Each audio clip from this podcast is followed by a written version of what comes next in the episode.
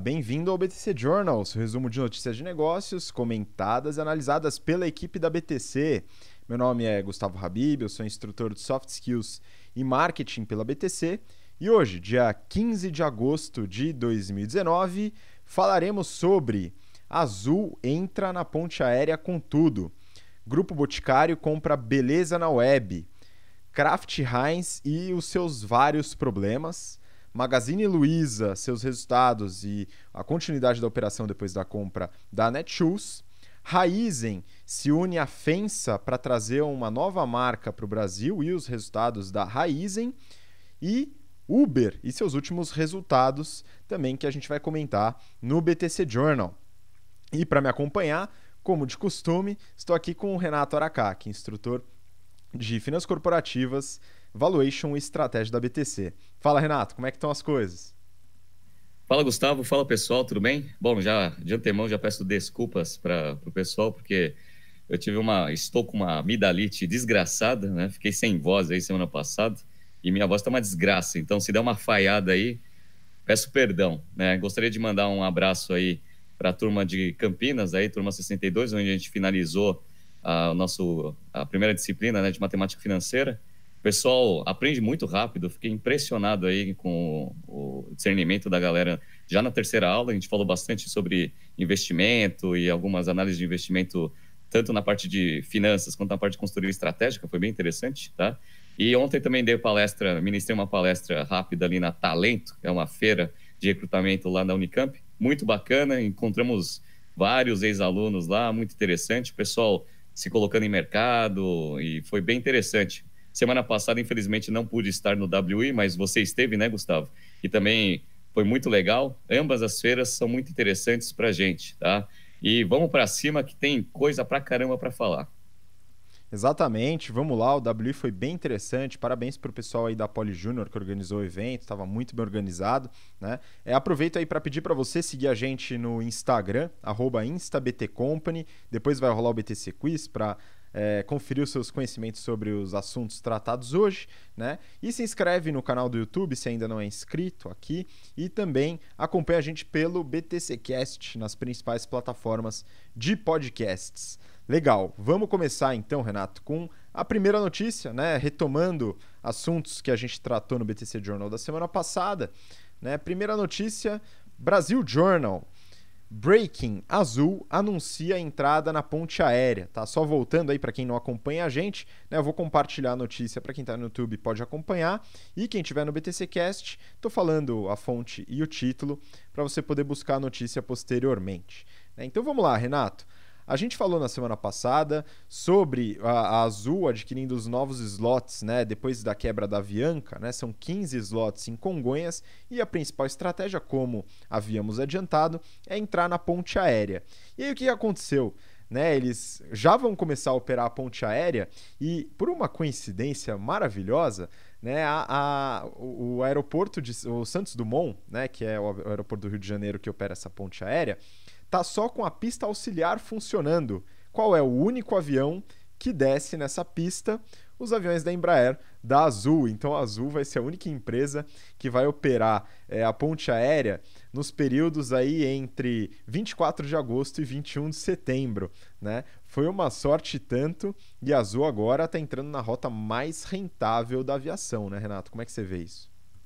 Não, foi ótimo. A gente analisou semana passada e essa estratégia aí da.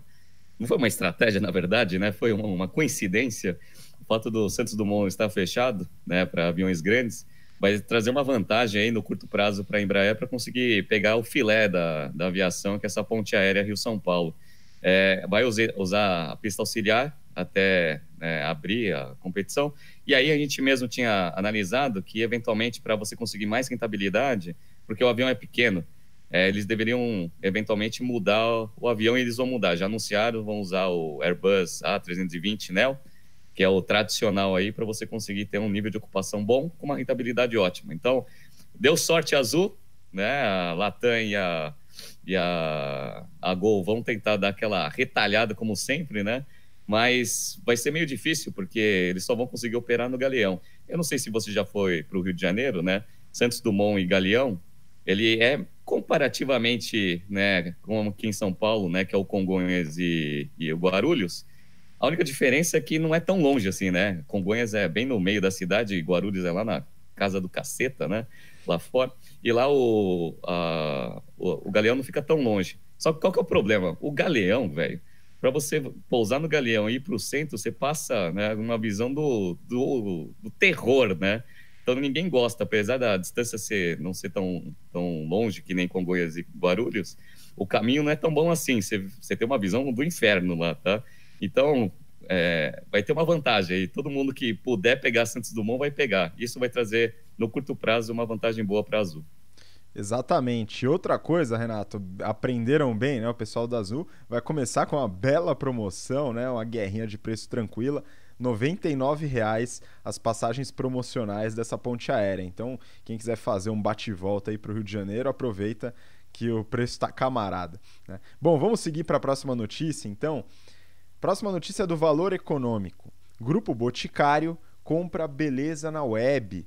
Tá, então a gente, já tem, a gente já tem acompanhado, Renato, algumas movimentações no setor de cosméticos. Né? Avaliamos a Natura e a Avon recentemente. Né? O Grupo Boticário, é, aqui fica um pouco mais complicado da gente encontrar os dados, né? não é uma empresa com capital aberto, né? na bolsa tal. Porém, essa notícia saiu e falou dessa aquisição. E Renato, queria entender um pouquinho, né? Beleza na Web é uma empresa, uma empresa já um pouco antiga, né? Já tem uma atuação grande, né? Segundo a reportagem, né, ela deve faturar 500 milhões de reais em 2019, porém ainda não viu a cor do lucro, né? O bottom line ainda sempre vermelho, né? Como é que você vê essa aquisição, essa movimentação, principalmente no caso aí da Boticário, Renato? É, a, a Boticário é uma empresa que ela vem crescendo rapidamente aí nesses últimos anos na, no mercado brasileiro. Inclusive é um dos principais concorrentes aí da Natura, que a gente já analisou aqui. E você percebe uma, uma, uma tomada de decisão estratégica diferente, né? A Natura, ela praticamente decidiu fazer a sua diversificação por aquisição. Então, tem todas as restrições que a gente já falou. Então, comprou lá The Body Shop, agora Avon, e tem aquela marca lá na Austrália vai fazer todo esse processo aí de integração e expansão mundial. Isso que eles estão né, focando agora para os próximos anos da empresa. Boticário vem crescendo muito no mercado brasileiro, num, num modelo diferente né, de distribuição, então trabalha muito com franquia. E agora, é, essa diversificação vai ficar ainda mais forte com a diversificação de canais comprando a beleza na web, basicamente. É um e-commerce que vende produtos de beleza, já tem uma receita é, expressiva, né, 500 milhões, é, como todo e-commerce no Brasil, né? Queima a caixa para cacete e ainda não dá lucro. Mas eu acho que para o Boticário faz todo sentido. Acho que o pessoal dos fundos ficaram bem felizes, né? Porque, dado que a Natura já, né, já direcionou seus esforços de aquisição para fora, Boticário seria um comprador bom aí para essa operação e foi o que aconteceu, né? Então, vamos ver agora o Boticário diversificando cada vez mais seus canais, tentando ganhar cada vez mais participação aqui no mercado brasileiro eu acho que eventualmente a Natura vai dar uma sofrita no seu é, mercado principal aqui, que é o Brasil. E vai ter toda aquela dificuldade de integração das operações lá fora. Então, é, vai ser uma briga boa, vai ser uma briga bem interessante. Estou apostando bastante na Boticário, estou achando que os, os caras estão fazendo um, um processo de diversificação de canal bem interessante no Brasil. Vamos ver. É, eu concordo contigo, Renato. É uma estratégia diferente da Natura, que a gente avaliou aqui, que está diversificando portfólio, principalmente, marcas. Né? É, a Boticário já teve uma incursão anterior na diversificação de canais. Né? Como você falou, ela é muito forte em franquia. Mas, se eu não me engano, foi ano passado ou ano retrasado, começou a trabalhar no modelo de marketing direto, semelhante à da Natura, né? para diversificar canais também e aumentar essa competição. E agora, fortalecendo aí a, a, o braço de e-commerce muito interessante. A gente precisa acompanhar aí o crescimento da, da, das vendas e dos resultados do Boticário para ver como é que vai ser, mas acredito também que pode ser uma boa jogada. Né? Inclusive, né, dado que a Beleza Web nunca viu lucro, quem sabe esse prejuízo se dilui nos resultados da, do Boticário. Né? Vamos aguardar para ver se isso acontece. Bom, vamos para a próxima então. Próxima notícia é do Brasil Journal.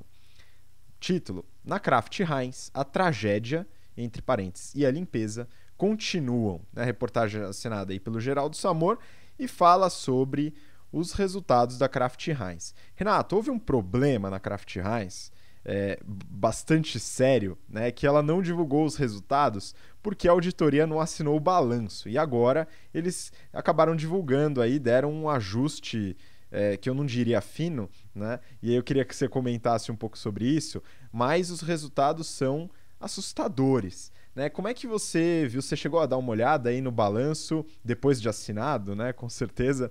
É, o que está acontecendo na Kraft Heinz?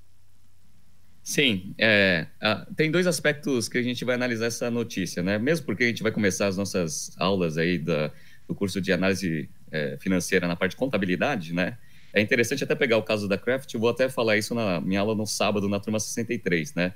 Bom, vamos analisar em dois aspectos, operacionais e contábeis, tá? Operacionalmente, a Craft está sofrendo, a gente já analisou, e o resultado dos primeiros seis meses aí de 2009 foi uma desgraça total, né? A receita caiu um pouquinho, né? Ano passado, no mesmo período dos seis meses, eles tinham feito 12 bi 900 e agora eles fizeram 12 bi 300, uma queda, tá?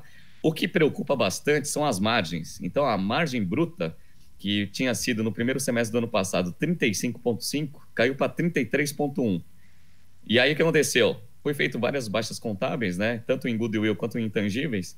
E aí isso daí impactou diretamente aí o lucro operacional. Caiu de 22% a margem operacional para 10,5%. E aí, obviamente, isso se refletiu no, na margem líquida, de 13,5% para 6,9%. Uma desgraça total. Tá? Essa baixa contábil, o que aconteceu? Bom, foi duas, né? Primeiro, eles reavaliaram os intangíveis a uma taxa de desconto maior. Isso a gente viu na aula de matemática financeira. Se você eh, faz o desconto das projeções com taxa de desconto maior, consequentemente, o valor presente ele diminui. Então, a diferença entre o que eles tinham contabilizado com essa nova, com a taxa antiga, com a taxa nova, eles fizeram a baixa lá no DRE, né? E aí foi uma parte disso. A outra foi goodwill. O que, que é isso? Basicamente, eles compraram aí várias operações com uma expectativa que ia gerar muito dinheiro lá na frente, já perceberam que não estão conseguindo fazer isso, já fizeram o ajuste também. Então, esse negócio impactou diretamente né, o resultado do semestre e, obviamente, vai poluir os, o resultado do, tri, do, do, ano como um todo, né? E aí as ações caíram para caceta, né? Outra coisa que está me preocupando bastante na, na, no balanço deles é a nossa famosa relação dívida líquida sobre EBITDA. O EBITDA é, do ano passado, né, no, no primeiro semestre, tinha sido de 3,7 bi, uma margem de 28,9. Para esse primeiro semestre, foi de 3,031 ou seja, uma margem de 24,5%, né? uma queda de mais de 4 pontos percentuais. E aí a dívida líquida sobre EBITDA dos caras, as minhas projeções aqui para o ano, vai ser algo em torno de 4,7 entre 4,7 e 4,9. Lembra que acima de 3,5 esse negócio fica meio perigoso, né? Já está lá nos 4 alto, quase 5. Se der algum problema no segundo semestre, esse índice ele pode bater próximo de 5. E aí vai já vai ligar a sirene lá vermelha, os investidores vão ficar bem receosos da continuidade dessa operação. O pessoal é bom de operação, né? É o pessoal lá do 3G, mas as dificuldades estão né, bem, bem fortes aí.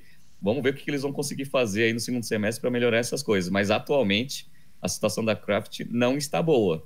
Inclusive, eu dei uma olhada lá no, no resultado deles, eles dividem a receita né, por região eles tiveram quedas eh, de, de receita e de EBITDA em todas as regiões. Foi uma desgraça total. Então, vai ter que fazer tanto uma parte de melhoria operacional e aquele negócio que você mesmo comentou quando a gente analisou a Craft, na parte de produtos, né? Então, tem aquela tendência lá que você mesmo falou. Vamos ver como que eles vão, eventualmente, se posicionar dentro dessa nova tendência do consumidor. Exatamente, Renato. Esse é um ponto importante, né? Então, teve toda essa é, esse, todos esses problemas contábeis e de análises não tão precisas de goodwill, como você comentou, né, e outros pontos de avaliação de ativos, mas uma das coisas que afetam muito estrategicamente é a tendência de marcas próprias dos grandes varejistas e, e, outras, e outras empresas que estão com, em contato direto com o consumidor. Né? Então a Kraft Heinz sempre teve uma força muito grande na questão das marcas e agora com os grandes varejistas desenvolvendo suas próprias marcas para reduzir custos e isso tendo um bom, um bom resultado com os consumidores, os consumidores buscam também marcas próprias, né? não tinha aquela fidelização à marca que eventualmente a Kraft Heinz imaginou que ia acontecer para sempre, né? ou talvez não, né? já sabia que ia acontecer isso é, e isso acaba prejudicando bastante. Né? Então, é uma situação bem complicada. Né? Claro, a empresa ainda é rentável, né? ainda está trabalhando, mas é, essa redução toda ela é muito preocupante, dado o contexto atual das marcas próprias. Né? Então, para você que não acompanhou aí os episódios anteriores, né, a gente fala bastante sobre marcas próprias, falando da própria Kraft né, e de outros grandes varejistas que a gente avaliou aqui no BTC Journal. Então, acompanhe histórico que vale a pena pegar essa discussão. Beleza? Vamos seguir, Renato, para a próxima notícia tá? do valor econômico. Magazine Luiza diz que maior desafio é superar desempenho de 2018. Tá? Essa notícia né, vem após a divulgação de resultados do segundo TRI de 2019. Né? Houveram aí algumas mudanças nos resultados, né? É, vendas em lojas físicas com crescimento, mais o resultado proveniente das operações de e-commerce né? acabaram é, é, trazendo algumas, algumas reduções. Eu queria que você até comentasse um pouco. Né? A receita teve, teve um aumento e algumas outras é, implicações no lucro líquido também que eu acho que vale a pena comentar. Né? Houve, a gente falou bastante da Magazine Luiza, Renato, recentemente, porque ela acabou de comprar a Netshoes, né? que é uma operação bastante, é, bastante vamos dizer, é, negativa, de certa forma, a gente comentou bastante sobre isso, e o resultado ainda não apareceu, né? Pelo que eu entendi. Eu queria só que você comentasse e como que vai ficar a Magazine Luiza quando entrar o resultado da Netshoes. Vamos lá. É, eu, não, eu não gosto muito desse tipo de notícia quando o CEO fica falando isso, porque é, parece que só tem coisa boa no negócio. E de fato, assim, é, sendo bem honesto, a Magazine Luiza é a melhor do setor disparado. Né? Então ela tem os resultados melhores e a melhor estratégia. O que acontece é que ela está fazendo, ela está num ponto de inflexão onde ela está tentando mudar a estratégia dela de né, crescimento em lojas físicas e tentar migrar um pouco isso para o online, que eles são os que conseguem fazer isso de uma forma mais eficiente no mercado. E aí, obviamente, isso vai trazer algumas consequências, né? O balanço, né, os, as DFs que foram divulgadas aí no segundo TRI de 19, ainda não tem todos os resultados da Netshoes é, consolidados direitinho para a gente analisar, então a gente vai ter que esperar mais um trimestre para ver o efeito de fato né, da Netshoes dentro do balanço, mas já dá para a gente tirar algumas conclusões. A receita cresceu e foi ótimo, né? E só que todos os índices de rentabilidade deram uma caída. Isso daí é preocupante. Então vamos lá, ó. vou pegar resultado de semestre, tá? Que fica mais fácil. Eles tiveram uma, um crescimento de receita, vendas totais, né? De 26%. É, então, eles tiveram vendas totais aí, foram, foi 11 bi e meio no primeiro semestre de 19 contra 9 bi é, em 18. Então, quando você pega em receita bruta, o crescimento foi de 18,7%, é, primeiro semestre contra primeiro semestre do ano passado. Então, em termos de receita, o negócio está indo bem. Só que qual é a estratégia que eles estão tendo? Eles estão tentando migrar cada vez mais é, a receita para o e-commerce. Então, a participação do e-commerce das vendas totais, que no primeiro semestre do ano passado foi, representava 34% da, da, do total, já está representando 41,4%. Então, eles estão fazendo essa migração, eles já tinham avisado que ia fazer isso. Qual é a consequência? Isso daí a gente já avisou há um ano atrás, quando eles começaram com essa estratégia lá nas nossas aulas a margem bruta vai cair e vem caindo né, consistentemente cada trimestre. Só para você ter uma ideia, no primeiro semestre do ano passado, a margem bruta foi de 29,4%, esse ano já foi 28,6%. O que acontece? O EBITDA né, pro forma caiu também, a margem EBITDA foi de 8,4% para 7,3%, e a margem líquida foi de 4% para 2,9%. É, continua sendo bom? Continua sendo bom, tá? mas, obviamente, essa migração vai trazer um impacto aí na rentabilidade do negócio. E aquele negócio que eu sempre falo, né, que a gente já falou na semana passada nas nossas aulas, eu falo de novo. Eu gosto de ver essa rentabilidade é, sobre capital, então eu gosto de analisar bastante o ROIC. Então, o ROIC que eles tinham no segundo TRI de 18, anualizado, estava 29%. Né? Então, é um ROIC considerável, ótimo, né? É, no, primeiro, no segundo TRI de 19, anualizado, esse negócio foi para 17%. O que isso significa? Né? Que a rentabilidade sobre o capital investido né, caiu vertiginosamente. E eu, eu entendo que esse negócio vai continuar caindo. Ainda continua alto, né? Se você for pensar que a taxa de juros hoje é 6%, 17%, tudo bem que tem todo o risco do varejo, o risco é completamente diferente, ainda tem um spread bom. Mas era 29, né? 29 contra 17 é uma diferença boa. vamos acompanhando aí trimestre a trimestre essa queda.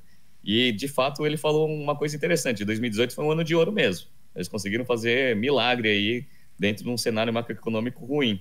Agora o desafio vai conseguir, vai ser manter essa, essas, esses números bons que eu já estou vendo que 2019 não vai ser né, igual 2018. E agora vamos ver como que os investidores vão entender esse negócio, se a Magazine Luiza vai continuar sendo a queridinha aí do mercado financeiro.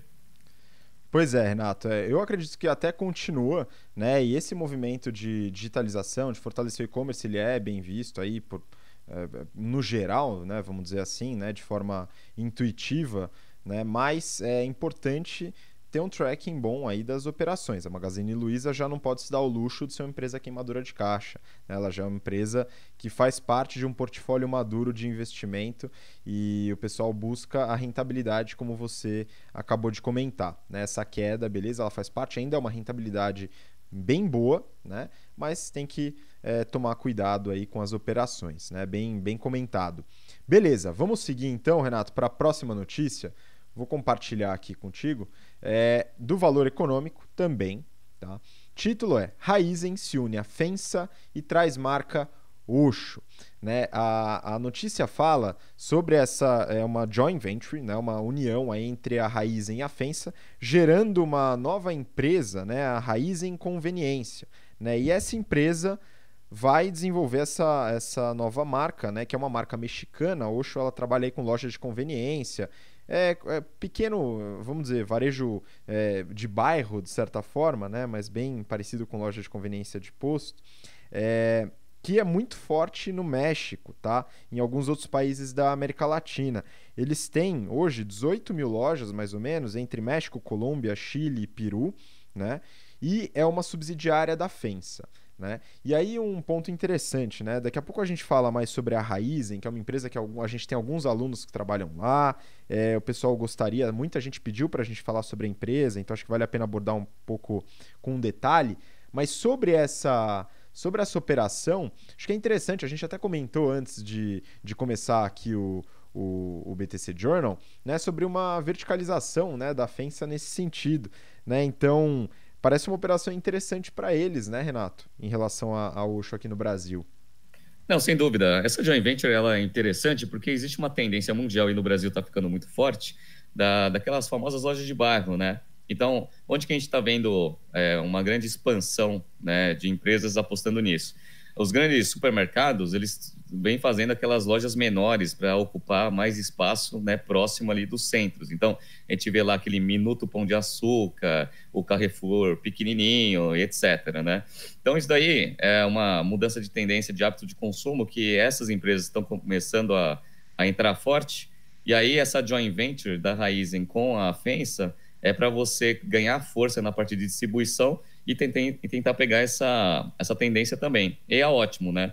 Então, existem né, é, duas avenidas de crescimento, né? Apesar de eles falarem que eles não vão fazer essas lojas dentro dos postos de, de gasolina, né? Que a Raizen ela tem o controle, mas e ainda existe um grande potencial, porque na Shell tem os Shell Select, mas eventualmente pode colocar, né, as que não tem a Shell Select, você pode colocar eventualmente uma Ocean, então tem um potencial grande de crescimento. Isso dentro dos postos fora dos postos é, de combustível tem espaço para caceta, né? Então é interessante porque vai trazer toda a expertise aí de conhecimento de mercado local aí da Raizen, junto aí com essa marca aí que já está consolidada lá fora, que a Fensa vai trazer junto com a Raizen. Então eles criaram essa joint venture para tentar operar. Vai ser 50-50. É, a gente fala que é uma joint venture né, na, nas nossas aulas de finanças corporativas e valuation e estratégia é bem interessante aí para todo mundo é, analisar bem como que são esses movimentos de diversificação, tanto da FENS quanto da Raiz. Mas você analisou bem a Raizen, né? A gente tem bastante ex-aluno lá e alunos que trabalham lá. Ah, como que é a Raizen?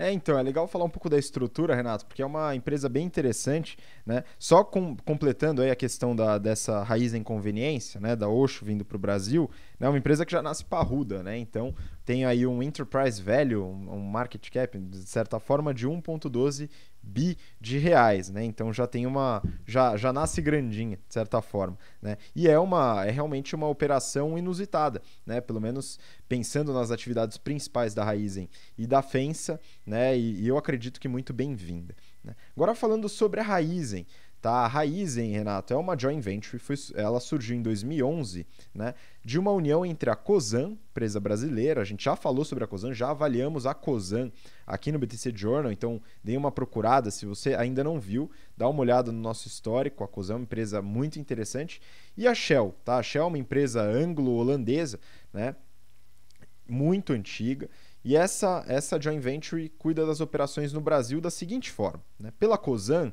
produção de açúcar e etanol. E junto com isso, cogeração de energia. Falar um pouquinho mais sobre isso. Do lado da Shell, fica com a distribuição das operações Brasil e uma parte na Argentina também que eu vou entrar em detalhe daqui a pouco, tá?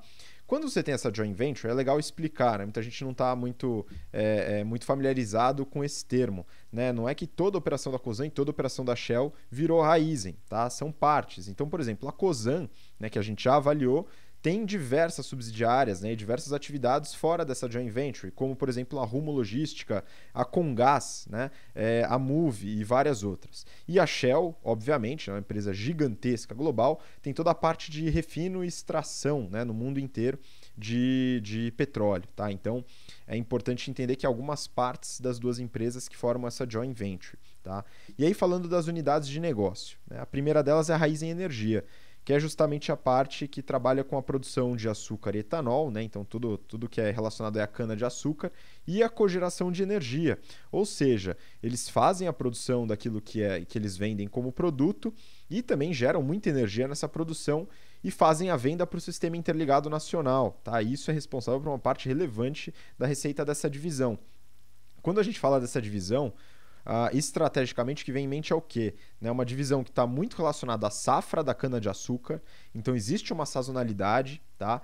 E é completamente baseada em commodities, tá? Então é açúcar, álcool e até energia, ou seja, os preços são todos regulados, né? Não tem como fazer muito malabarismo de pricing aqui, né? E tem um forte impacto no câmbio, né? Tanto por exportação de produtos como pela estrutura financeira tá? de endividamento que a gente vai falar também. Né? Renato, quando a gente fala de safra, né? e principalmente de ser commodity preço regulado, onde que tem que estar tá a eficiência da empresa? Hein?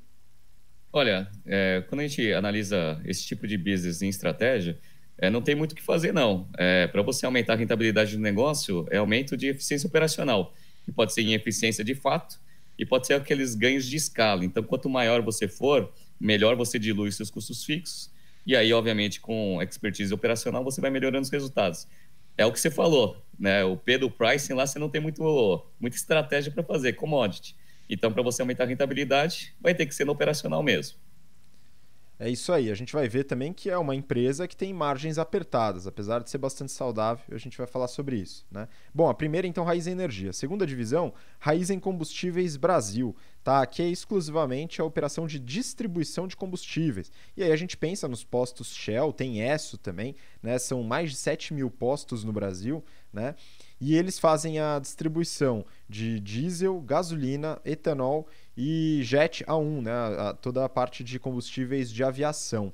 Né? Essa parte ela é responsável por, é, pelo maior, pela maior parte do faturamento da Raizen, do grupo. Né? E a terceira unidade é a unidade de Raizen Combustíveis Argentina. Em 2018, a Raizen comprou todos os ativos da Shell na Argentina. Isso inclui refino e lubrificantes. Então, operação um pouco diferente da operação no Brasil. Tá? Os resultados aqui colocados, né, que foram até o, o segundo TRI de 2019, não abordam essa questão mais recente do nosso vizinho, né, dos nossos hermanos, né, relacionado a todos os problemas financeiros de inflação que estão rolando lá. Né? Então, a operação na Argentina teve um resultado, teve um resultado positivo também, vai saber como vai ser agora. Né? Mas entrando nos financials, tá, Renato? De forma bem generalista aqui, né, peguei a receita líquida do segundo TRI de 19, né, 28,6 bilhão de, bilhões de reais. Tá?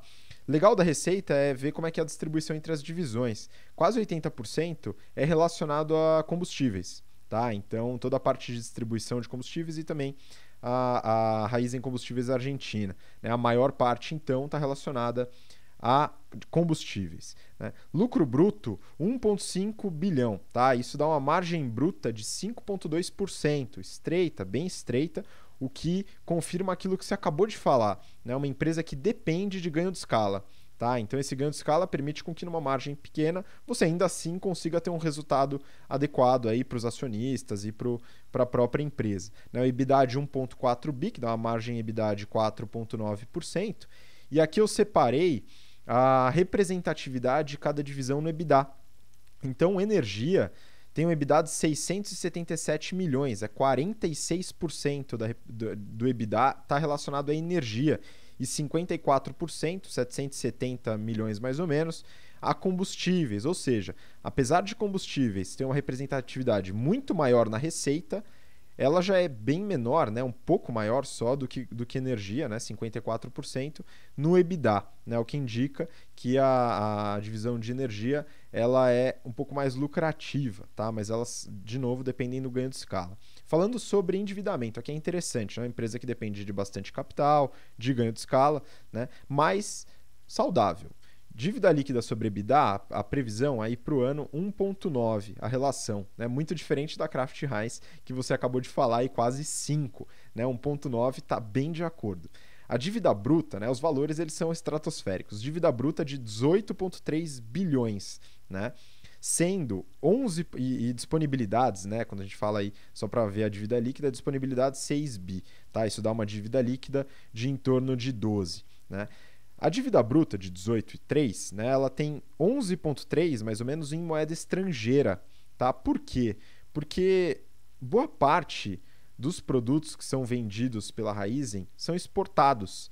6,6 bi são é, de parte dessa dívida em moeda estrangeira está relacionado à exportação, tá? a maior representatividade dessa dívida em moeda estrangeira.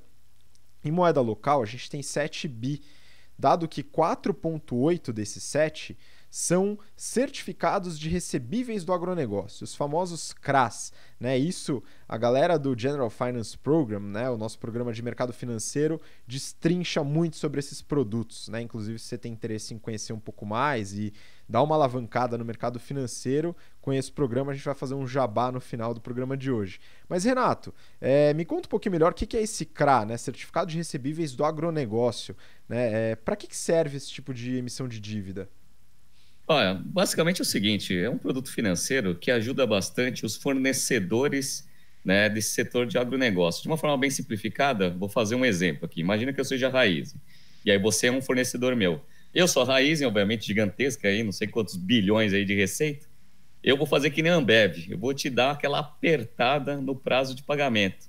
Aí eu vou lá, vou te pagar em 180 dias. Beleza, tá? Que acontece? Você é pequeno, né? Você não vai conseguir esperar 180 dias para eu pagar você. Uma forma de eu conseguir te ajudar é essa emissão desse certificado aí, o CRA. Então, basicamente, o que vai acontecer? Você emite um papel para o mercado, né? Pagando uma, um, é, o valor que eu, Raiz, tenho que te pagar, né? E aí eu cobro uns juros lá para ter uma rentabilidade boa. E aí, uma vez que você emite esses papéis, o mercado compra esse papel, esse dinheiro vai para os fornecedores, tá? E aí, quem que fica como garantidor né, da dívida né, desses papéis? É a Raizen. Então, como o risco é baixo, porque a, Pro, a Raizen que é a garantidora né, do, do título, né, você consegue cobrar um juros relativamente baixo. Então, é um jeito bom para o fornecedor antecipar um recebível com o risco Raizen, não o risco fornecedor. Imagina você banco. Tem lá um fornecedor, o Zé da Esquina, o Habib Zé da Esquina, né? vai lá e fala assim: ó, preciso de uma dívida de capital de giro. Eu sou o Banco do Brasil, vou te enfiar a faca, né? Agora, se chega lá a Raizen, né, como garantidora do negócio, aí, obviamente, eu vou cobrar um juros mais baixo. Então, esse produto financeiro é um produto que é muito difundido no, no mercado brasileiro. E quem quer ter boa rentabilidade né, é, em produtos financeiros, os CRAs são opções boas, porque as garantias são fortes, são boas empresas, né? Então, por exemplo, Burger King emite CRA, PRF, né? Todo mundo que trabalha aí no mercado uh, de agronegócio, inclusive a raiz. Então você compra esse, eh, no, caso do investidor, você compra o título, você tem uma rentabilidade boa com risco de uma empresa boa, né? E o caso da, do lado da raiz, ela consegue antecipar recebível aí para o fornecedor de uma forma eficiente. Excelente. É, isso daí é uma estratégia bem interessante mesmo, até para garantir sustentabilidade no, no fornecimento, né? E, enfim, no geral, é uma empresa saudável que necessita de bastante capital, né? E necessita de grande escala, tem escala, né? Então é importante para comentar, Renato, na minha visão, né, quando a gente vai avaliar as empresas, né, entender um pouco melhor das operações, né, não é só buscar margem bruta, margem EBITDA, né, aquele margens de 70%, como a gente avaliou né, no mercado de administração de shoppings, né, não é exatamente esse valor. A gente tem que colocar várias coisas na mesa. Raiz é uma empresa que tem margem bruta, margem EBITDA bastante reduzidas, ainda assim bastante saudável, uma operação muito boa, né? Então, uma empresa legal e vamos ver como que vai ser esse resultado dessa nova divisão, a raiz em conveniência, né? Para ver como que eles vão conseguir diversificar essa receita. Eu tenho boas expectativas em relação à raiz nesse ponto. Beleza? Bom, Bom vamos deixa, lá. Deixa fala só, aí, fala aí. É, só para finalizar a notícia, uma coisa que eu acho bem interessante que a gente né, discute em aulas de estratégia é como que a COSAN, né? Porque quando a gente fala de raiz, lá no final lá você vê a COSAN, né? A COSAN é interessante porque ela vem nesse processo de diversificação e ela usa né, é, a base estratégica de diversificação de uma forma bem eficiente. Então, ela vai atuando em vários setores, a gente analisou já a COSAN entrando em, né, com gás, é, a parte de logística, etc. Tem a Raizen também. E aí, pela Raizen, você vê eles se diversificando agora indo para parte de conveniência, né, loja de conveniência. Então, é, é bem interessante ver esse movimento da COSAN, de como que ela vai se diversificando usando né, alianças estratégicas, que é o tema que a gente discute né, em aulas de estratégia, para conseguir fazer esse negócio. É muito legal. Inclusive, eu gosto de recomendar para quem gosta de alianças estratégicas, M&A, né, analisando de uma forma estratégica, este livro aqui, ó, que chama Remix Strategy, tá? Esse livro é muito legal porque ele fala sobre a diversificação né, e os ganhos de combinação de negócios. Esse é mais um caso interessante que os nossos alunos antigos do GBP já viram.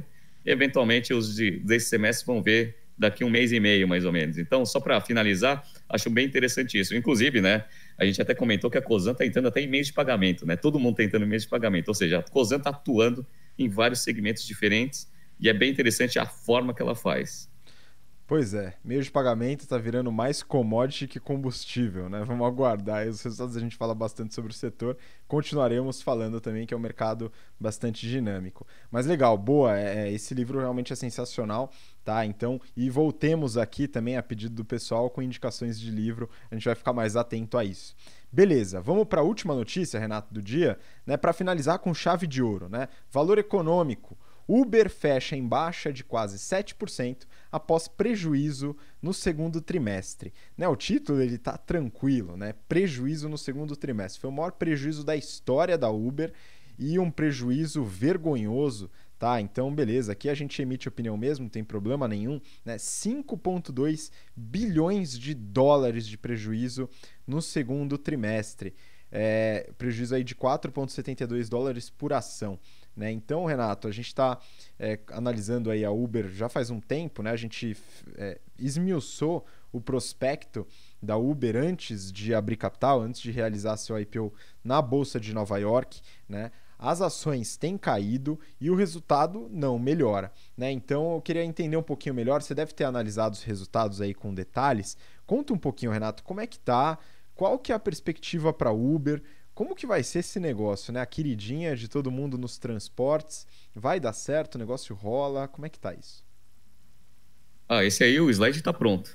Tá? É, esse negócio não vai ter não vai ter vida longa, não. Cara, a Uber, é, a gente já analisou o Uber, já analisamos o Lyft, já analisamos bastante essa tendência. O que aconteceu é que eles abriram capital. Abriram capital, agora é aquele negócio. Assim, ah, foi muito interessante relembrar que quando o Netshoes abriu capital, eu falei em aula, né? Falei assim, ó, agora vai ser o seguinte: todo trimestre vai ter que justificar a desgraça, né? Que vai ser. Porque quando é capital fechado, ninguém sabe ao certo a desgraça, né? Agora não, todo trimestre vai é, justificar a desgraça. Foi o que aconteceu.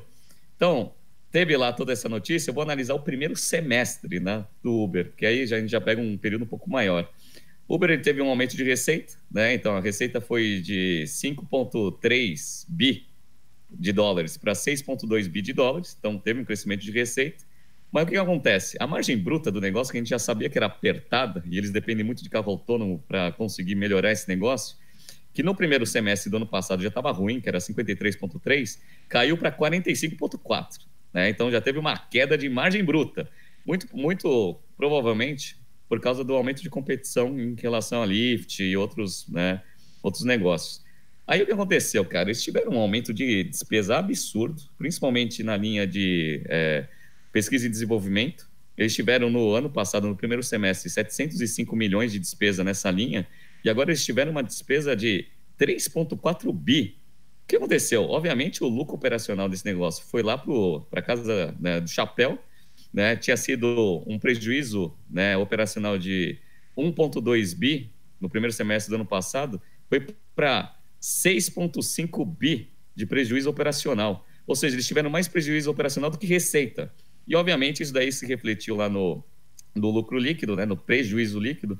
Eles tiveram um prejuízo líquido também nessa magnitude. Então, eles conseguiram fazer uma coisa fantástica. Né? O que eles tiveram de receita no primeiro semestre foi o que eles tiveram de prejuízo no primeiro semestre. 6 bi né, e 200 de receita, menos 6 bi 200 de prejuízo, né, de lucro líquido negativo. Né? Interessante isso.